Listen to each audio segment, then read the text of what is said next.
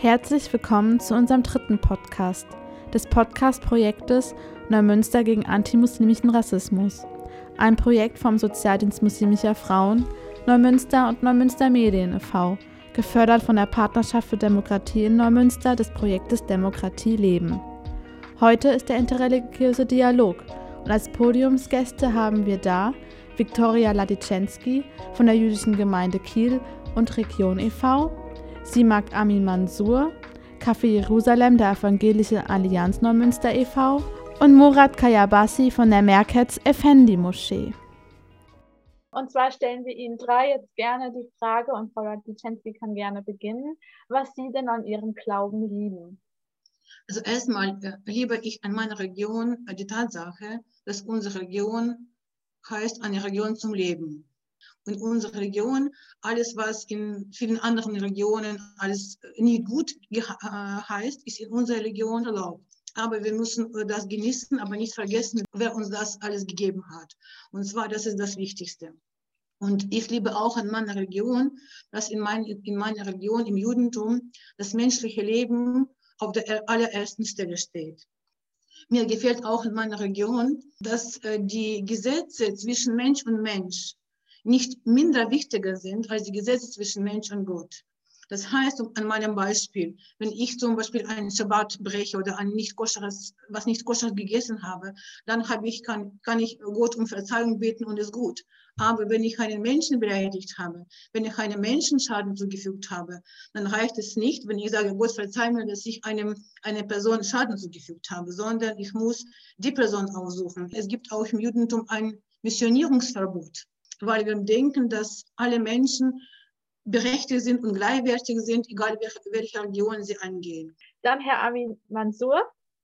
Ja, was ich am meisten ja, an meinem Glauben liebe, ist, ist, dass äh, Gott selbst die Liebe ist und dass Gott mich liebt. Und ich liebe meinen Gott mit ganzem Herzen, ganzer Seele, ganzem Verstand und äh, ganzer Kraft, so wie es auch im Alten Testament geschrieben steht. Man sieht auch, dass einige Gemeinsamkeiten zwischen uns und das, was auch Frau Laduschinski gesagt hat, gibt es. Und im Neuen Testament wird aber etwas noch hinzugefügt, dass ich meine Nächsten lieben soll wie mich selbst und dass ich durch das Blut von Jesus Christus am Kreuz von der Knechtschaft der Sünde befreit bin. Was auch von Frau Laduschenski gesagt worden ist über Hoffnung, Vergebung, die kennen wir auch und halten wir uns auch als gläubiger Christ fest daran. Ein Leben ohne Vergebung für mich hat gar keine Bedeutung.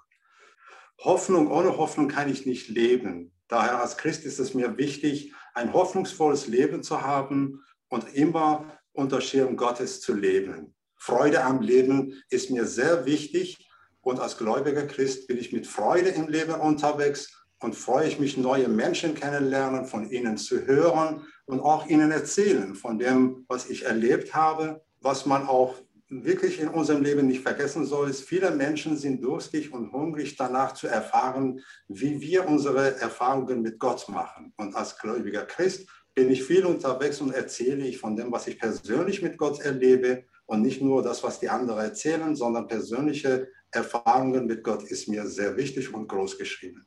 Vielen Dank. Jetzt gerne noch Herr Kayabasi. Was ist an Ihnen denn an Ihrem Glauben sehr wichtig? Also ich sag mal so, es ist ja alles wichtig. Wenn man, wenn man jemanden fragt, wieso liebst du diese Person oder wieso liebst du mich, da hat man auch keine konkreten Antworten. Kleine Dinge, die zusammenkommen, macht es aus. Aber ich formuliere das mal so, also der Islam ist nicht eine Sache zwischen Person und Gott. Es umschließt das äh, gesamte Leben. Von Geburt an bis zum Tode ist man von Gott mit Befehlen, also mit Verbote und Gebote, sag ich mal, umzingelt wie wir unsere Eltern behandeln sollen, äh, was für Pflichten wir gegenüber die haben, dass wir nicht mal einen lauter Ton gegenüber der Eltern nutzen dürfen, wie die Nachbarschaft zu führen ist, wie die Nachbarschaft zu den Andersgläubigen, wie die Nachbarschaft zu den muslimischen Menschen zu führen ist. Und natürlich, dass wir eine Hoffnung haben, wenn wir es hier durchhalten, um Wohlgefallen Allahs äh, zu erlangen, also Rizai Ilahi, das wird sehr hoch geschrieben, dass wir dann ins Paradies kommen und damit im Paradies belohnt werden. Himmel und Hölle ist bei uns sehr definiert dargestellt, wirklich sehr definiert dargestellt. Wir kennen zwar im westlichen Leben Sünden, Aber gegen diese Sünden gibt es bei uns auch Sawab. Ne? Also wenn wir schlechte Taten als Sünden bezeichnen, dafür gibt es auch Sawab als gute Taten, gute Punkte. Und ein Ziel von jedem Muslim ist, dass wir diese Sawabs, die, diese guten Punkte aufstocken. Und das freut uns auch. Also er wird als Richter dastehen und dann sorgen, dass wer, egal was hier auf dieser Welt von ihm weggenommen wurde, sei es materiell oder von der Ehre, es wird ihm verschenkt wieder. Vielen Dank. Die zweite Frage ist, was ist das Wichtigste für Sie an Ihrer Religion? Wenn Sie wollen, können Sie da nochmal ein ähm, kurzes Statement dazu sagen. Und Herr Amin Mansour, Sie könnten gerne beginnen. Als gläubiger Christ glaube ich, dass mein Engagement für Gott, äh, was ich für Gott tue, wird nicht daran gemessen, was ich für Gott tue, sondern was ich Gott erlaube, durch mich zu tun. Es heißt, ich erlaube Gott in meinem Leben einzutreten und das zu tun, was seine Wille ist. Ich arbeite hart daran, ein guter Nachbar, ein guter Freund, ein guter Bürger oder ein gutes Elternteil zu sein.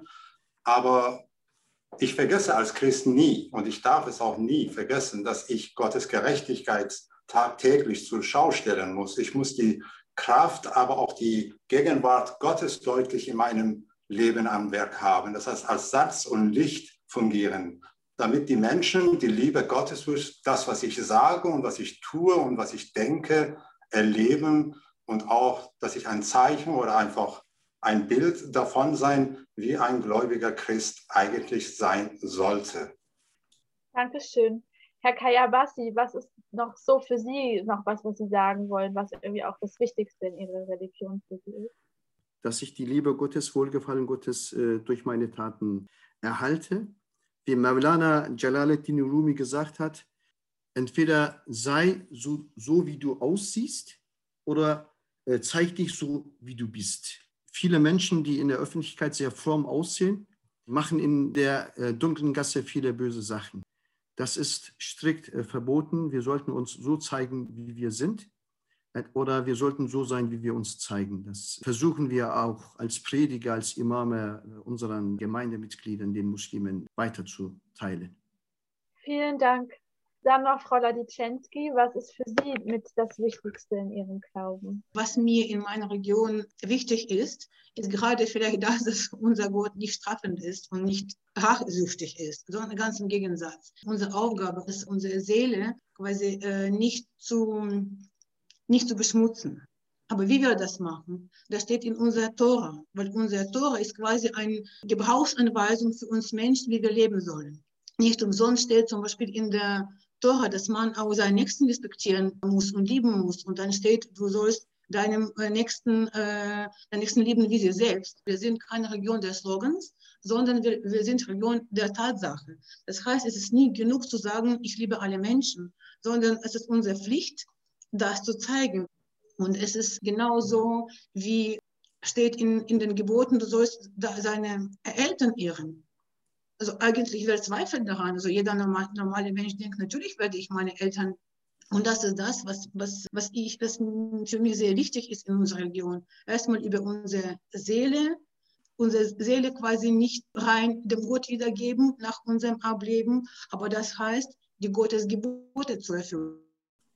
Vielen Dank Ihnen. Es geht jetzt um die Frage, die ja auch das Wichtige ist, was, worauf wir auch heute zusammenkommen und was uns auch sehr am Herzen liegt, dass wir zusammen mit ins Gespräch kommen, welche Gemeinsamkeiten sehen Sie in den drei Religionen. Ich würde da bitten, dass Herr Kayabasi anfängt, aber Sie können auch gerne jetzt zu dritt ins Gespräch kommen. Ich kann mal vorab ein paar Punkte erzählen, welche Gemeinsamkeiten wir haben, wie ich das so sehe, wie wir äh, Muslime das so sehen und dann äh, können meine Kollegen das noch ergänzen. Es gibt wirklich viele Gemeinsamkeiten. Äh, man kann es ja auch so betrachten, wir sehen also äh, Judentum als äh, erster von Gott in die Menschheit gesandte Religion, Buchreligion und, und Christentum war ein Update und, und Islam ist nochmal ein Update von der gleichen Wurzel sozusagen. Also wir sagen nicht drei Religionen, sondern eine Religion, in, der sich in drei verschiedenster Weise zeigt. So gesehen haben wir vieles Gemeinsames. Wir glauben an den einen Gott. Wir sind alle Buchreligionen. Wir haben Bücher, Tora oder äh, wie das eben so äh, bezeichnet wird, äh, Bibel und der Koran. Wir haben Propheten. Wir sehen allen als Propheten. Also Abraham war für uns ein Prophet, Noah ein Prophet, Moses ein Prophet. Also in der Bibel wird gesagt, Gott hat sich in diese Persönlichkeiten gezeigt. Also wir bezeichnen die, also nicht wir, sondern im Koran werden die als Propheten bezeichnet. Die Geschichte, was wir im Alten Testament und Neuen Testament kennen, das äh, wiederholt sich im, im Koran. Also diese Persönlichkeiten sind nicht Eigentum von Christen und Judentum, sondern auch ne, Eigentum von uns allen. Jeder von euch hat äh, ge bestimmt gehört, fünf Säulen im Islam, was wir als Kleinkind lernen. Glaubensbekenntnis. Äh, es gibt einen Gott und Mohammed ist ein Prophet. Das gibt es auch im Judentum. Das gibt es auch unser Vater, äh, dieses Bekenntnis im Christentum. Das Gebet, wie wir das praktizieren, ist ja bekannt. Das war auch in den alten Schriften so. Äh, Almosen, äh, Pflichtabgaben gibt es in allen Religionen. Pilgerfahrt, was wir nach Mekka machen, gibt es ja auch in den anderen Religionen. Pilgerfahrt nach Jerusalem an verschiedenen Orten.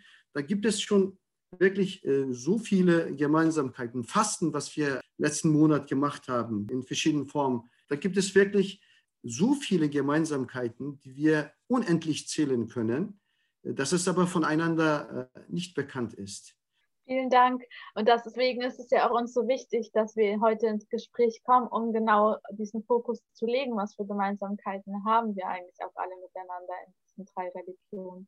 Ja, vielen Dank. Äh, jetzt würde ich gerne Frau Latitschensky nochmal das Wort geben. Also wie gesagt, Herr Kayabasi hat schon vieles genannt, was uns in vielen Dingen äh, eint und viel, vieles gemeinsam ist ich muss äh, ehrlich sagen, ich habe auch viele Klassen in unserer Gemeinde, viele Schulklassen, da sind auch viele muslimische Kinder und wenn ich über Judentum erzähle, dann kommen sie, ja, und bei uns ist genauso, und bei uns ist genauso, bei uns ist genauso. Und dann auch das Wort Zedaka, im, äh, heißt, wie heißt das richtig? Äh, Zaka? Zakat und Sadaka sind genau, verschiedene genau. Genau, das ja. ist fast, also das ist fast genau das Wort für Wohltätigkeit, für Zedaka, was wir an die Armen abgeben.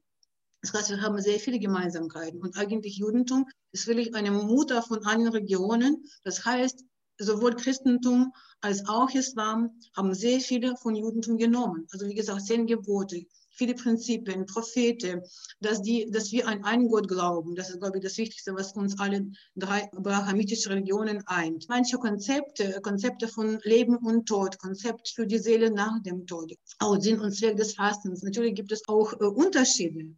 Dafür sind wir auch drei verschiedene Regionen. Aber diese Grundkonzepte, die einen uns. Ja, vielen Dank auch an Sie. Es sind viele Punkte gefallen. Wir haben uns natürlich auch noch mal ein bisschen äh, schlau gemacht und recherchiert für diesen Abend.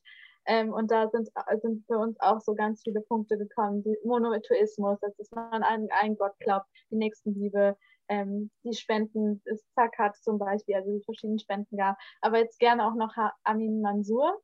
Jetzt gebe ich Ihnen noch gerne das Wort. Ja, es ist nicht leicht, immer als Letzter zu sprechen, weil alle gute Punkte schon weg sind. Tut mir leid.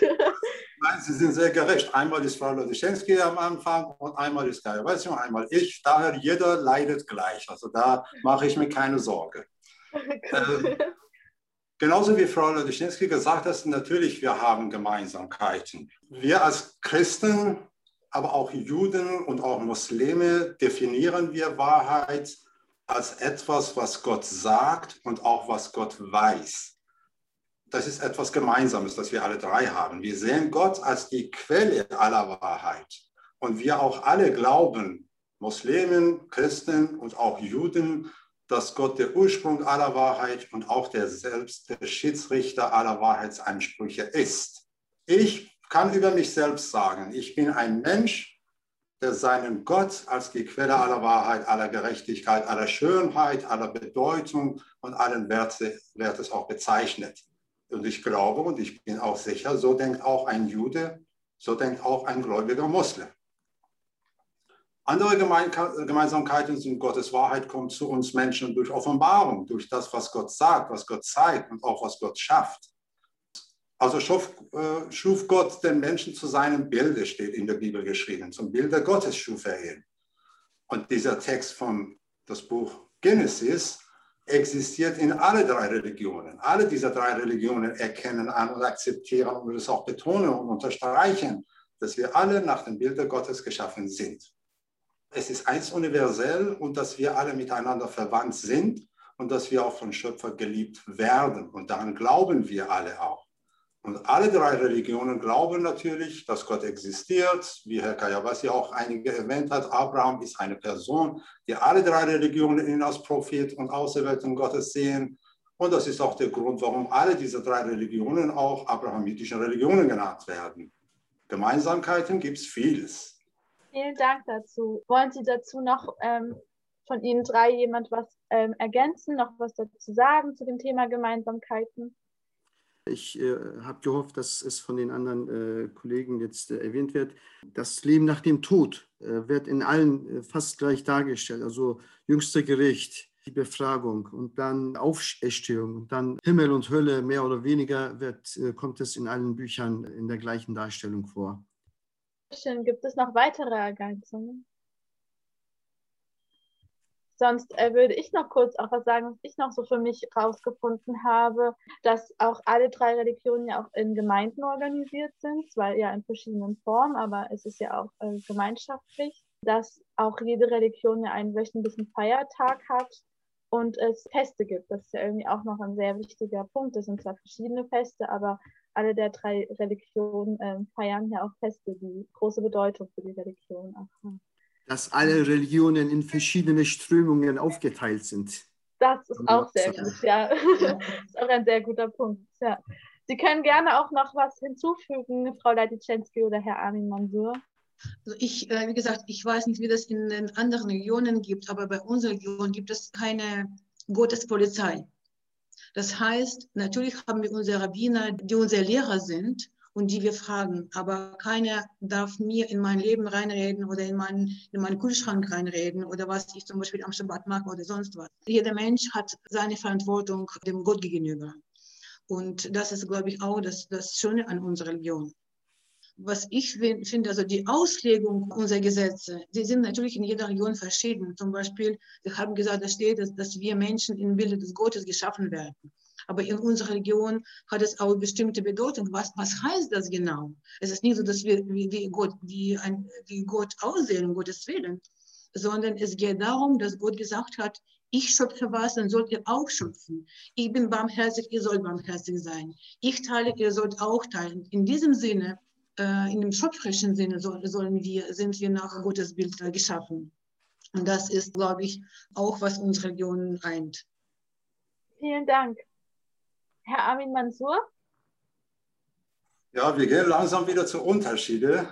Und ich kann nicht schweigen, aber ich wollte einfach ganz kurz sagen, damit wir vielleicht nicht von der Hauptsache fernkommen, äh, muss man die Theologie, wie Gott das sieht, nicht mit den Traditionen vermischen und auch verwechseln. Besonders in Geschichte der Menschheit die Traditionen, die von Menschen kommen und nicht unbedingt von Gott, sondern die Interpretationen sind, die die Menschen vom Wort Gottes haben, hat natürlich für viele schwierige Zeiten gesorgt. Jeder Mensch kann natürlich für sich entscheiden und das ist auch gut, dass wir jetzt in so einer Demokratie leben, wo wir in totaler Freiheit die Entscheidung treffen können. Aber in, es gibt Länder, wo Menschen sich ständig mit Traditionen beschäftigt haben, wie in Iran oder auch in vielen anderen Ländern. Es muss nicht unbedingt jetzt äh, islamischer Hintergrund haben, sondern auch anderes, wo die Menschen immer ständig voneinander fernkommen und entfernt werden, weil sie ständig diese Traditionen und Interpretationen zwischen Menschen vor Trennung sorgen. Ich würde sagen, es ist gut, dass wir über Gemeinsamkeiten sprechen, wo diese Gemeinsamkeiten meist aus den Augen fallen und man werden nicht unter der Lupe genommen und nicht betrachtet. Aber die Unterschiede sind riesig. Aber meist unsere Unterschiede kommen auch, weil wir kommen dazu, dass weil wir wenig voneinander wissen. Sie sind unsere Vorstellungen übereinander. Da möchte ich einfach sagen, diese Möglichkeit, die wir jetzt in Deutschland haben, sollte wirklich dafür genutzt werden, auch in zukünftige äh, Podiums und weitere Konferenzen und Treffen und online, oder auch in Präsenz, wo wir haben könnten, hoffentlich in Zukunft, dass wir erst voneinander hören und voneinander lernen. Und dann treffen wir die Entscheidung, ob wir einen Schritt näher oder einen Schritt ferner kommen können. Danke. Vielen Dank dazu. Hier ist noch ein Punkt gestellt worden, dass eine Person die Frage gestellt hat, ob nicht auch eine Gemeinsamkeit der Religion ist, dass alle drei Religionen auch Frieden stiften wollen. Vielleicht wollen Sie zu dem Statement noch was sagen? Der Islam wörtlich übersetzt heißt ja Frieden herstellen. Also Frieden herstellen. Wenn der Name schon so ist, dann ist es äh, zu verstehen, dass jeder Muslim, jeder Gläubige dazu beauftragt ist, äh, wirklich den Frieden herzustellen. Erstmal mit sich selbst, mit seinem Ego, mit seinem eigenes Ich, äh, Nefis, mit der Familie, seinem Umfeld und natürlich auf der ganzen Welt. Einige Punkte wurden äh, angesprochen, dann gehen wir jetzt direkt. Warum ist der interreligiöse Dialog so wichtig? Kann man so im Kontext beantworten. wir haben öfters wirklich Vorstellungen übereinander, aber kaum Begegnung miteinander, wie Herr Amin Mansur das eben auch äh, bezeichnete. Leider sind auch alle Religionen, äh, Islam ist davon auch betroffen, dass Traditionen, Sitten und Bräuche so dargestellt werden, als ob es der Glaube Islam wäre. Äh, was uns stört natürlich, dass auch die Gläubigen selbst viele Sachen so betrachten, es wäre Gottes Befehl, der Islam, obwohl in, an vielen Stellen wirklich äh, Tradition da mitspielt. Äh, wie ich vorhin auch sagte, in, in, in Fundament waren wir alle gleich. Gottes Wort war gleich.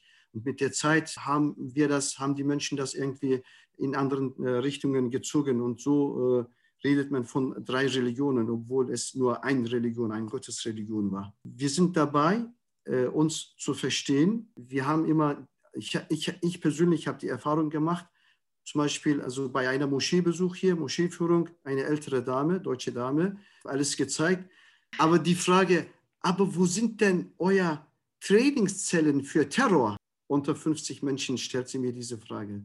Sie hat tatsächlich gedacht, die Moscheen wären Trainingszellen für Terror in Deutschland. Die, die, die Dame ist nicht allein, also mit diesen Gedanken gibt es Hunderte, Tausende äh, Mitbürgern. Statt übereinander solche Gedanken zu machen, besser aneinander rangehen, sich öffnen, erzählen und zeigen, das ist dann eben äh, unser Wunsch für Zukunft. Darf ich auch ein Wort dazu sagen, und zwar also zum vorherigen Thema äh, Frieden stiften. Im Judentum, ja, ich habe am Anfang gesagt, das Schönste in unserer, an unserer Religion ist, dass wir, dass eine Religion zum Leben ist. Und wie gesagt, wenn Menschen das Leben in Gefahr ist, dann muss man alles brechen. Wenn ich, wenn ich zum Beispiel in, in irgendeinem Ort bin, wo kein koscheres Essen da ist, dann muss ich auch was nicht koscheres essen, bevor ich verhungere. Aber es gibt drei Ausnahmen, wo man sich selbst töten lassen muss, aber nicht etwas Schlimmes macht. Und eines davon ist, wenn ein Jude gezwungen wird, jemanden zu töten, dann, oder man sagt, ich töte den oder ich töte dich, dann muss man sagen, okay, lieber töten mich, aber ich werde niemanden töten. Äh, dann zum Thema Gemeinsamkeiten oder warum unser religiöses Gespräch wichtig ist.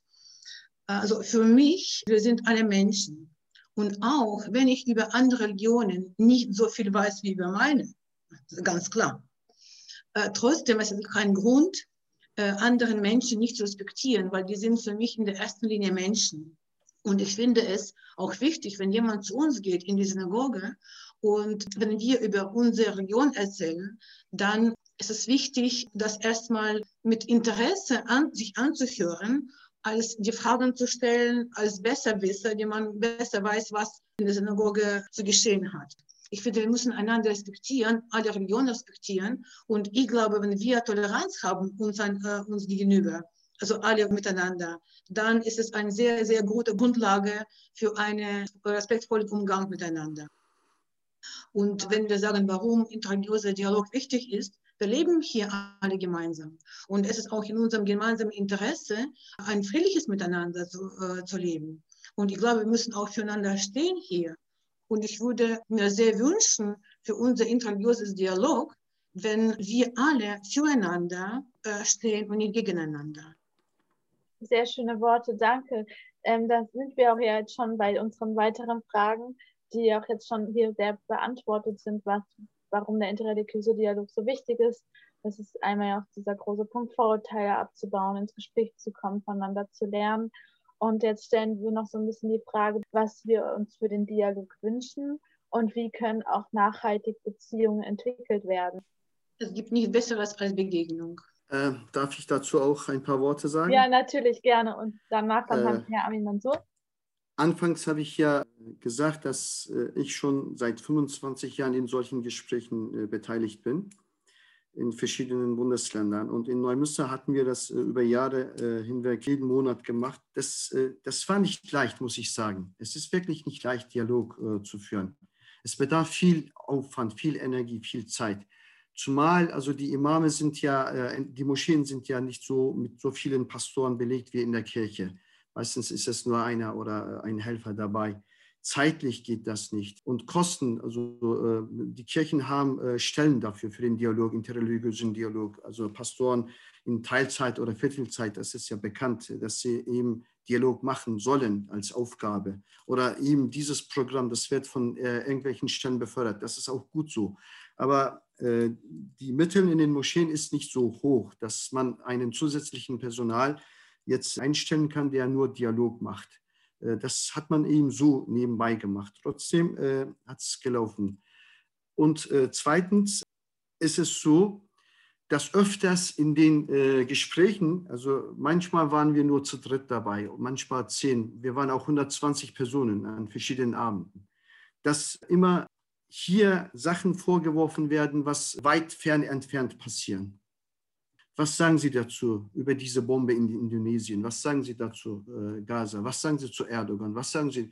Das hat alles, also äh, mit der Zeit war es häufiger und diese äh, Einstellungen haben irgendwann mal dazu geführt, dass die Parteien eben keine Lust mehr hatten, die, den Dialog weiterzuführen.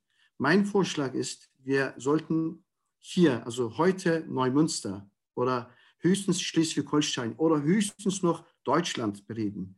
Okay, man ist schon irgendwie verbunden an die ganze Welt. Äh, man beobachtet, was überall geschieht. Aber man sollte nicht dauernd den, den Leuten hier am Ort vorwerfen, was sagst du dazu.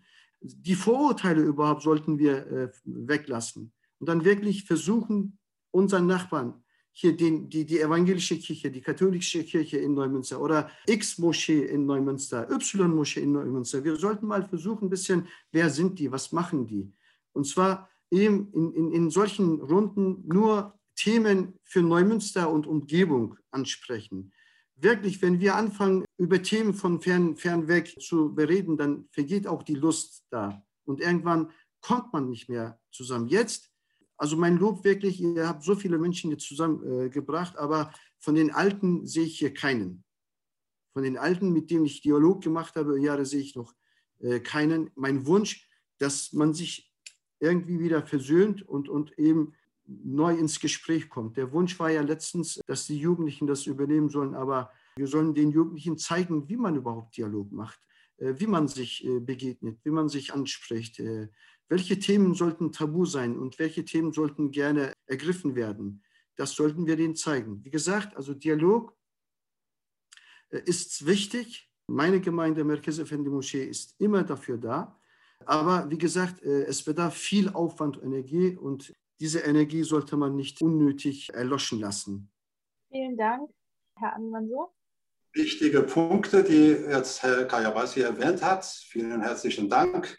Natürlich sind wir auch nicht alle jung, aber sind wir neulich zusammengekommen. Und ich würde sagen, Herr Kayabasi, wir können nochmal von vorne beginnen. Das ist äh, kein Problem. Man muss einfach viel Ausdauer haben. Man soll nicht aufgeben, sondern jetzt vielleicht mit neuen Personen das anfangen.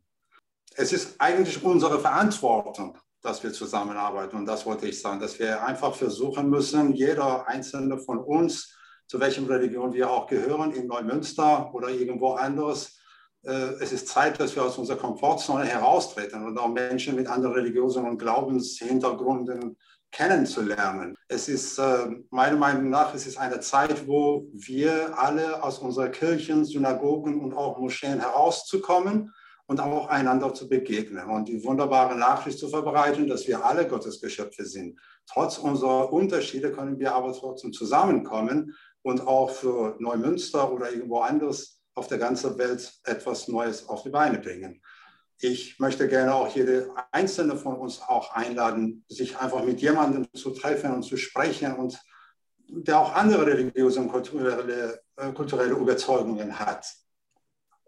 Es gibt einige hier in unserer Gruppe gerade, die vielleicht viele Informationen über andere Religionen haben oder gibt es andere, die weniger Informationen haben. Aber es ist gut, dass wir zusammenkommen. Und damit der Dialog funktionieren kann, müssen wir endlich verstehen, dass keine zwei Menschen oder zwei Kulturen, wie, wie man sagt, wie Schneeflocken gleich sind. Wir müssen akzeptieren, dass Vielfalt schön ist, dass wir uns gegenseitig auch viel zu erzählen haben, dass viele von uns auch wenig über den anderen wissen. Und wir sollten auch wirklich neue Möglichkeiten schaffen. Unser Erfolg basiert wirklich auf Dialog. Wir können nicht anders machen. Wir müssen einander begegnen, wie Frau Ladyschensky auch schon gesagt hat. Dialog für mich bedeutet nicht, dass wir am Tisch alle miteinander übereinstimmen werden.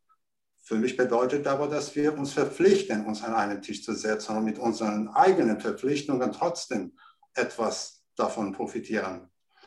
Und über Neumünster, wie können wir, wie gefragt wurde, nachhaltige Beziehungen entwickeln? Wie können wir hier etwas Gemeinsames auf die Beine bringen?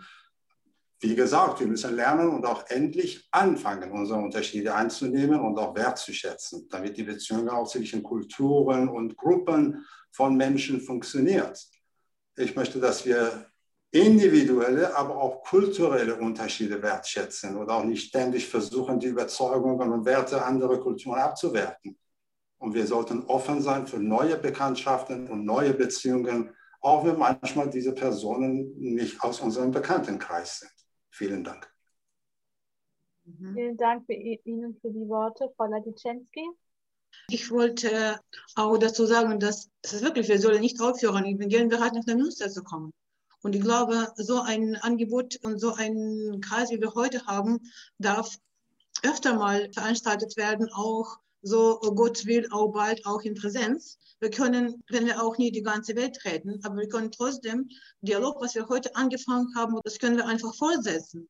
Äh, zu, für einen äh, Dialog und für Verständnis gehört auch dazu, dass wir nicht unsere Wahrheit haben und man soll uns nicht mit Tatsachen äh, quasi stören, sondern wir müssen auch offen sein, wirklich aufrichtig offen sein für andere Meinungen.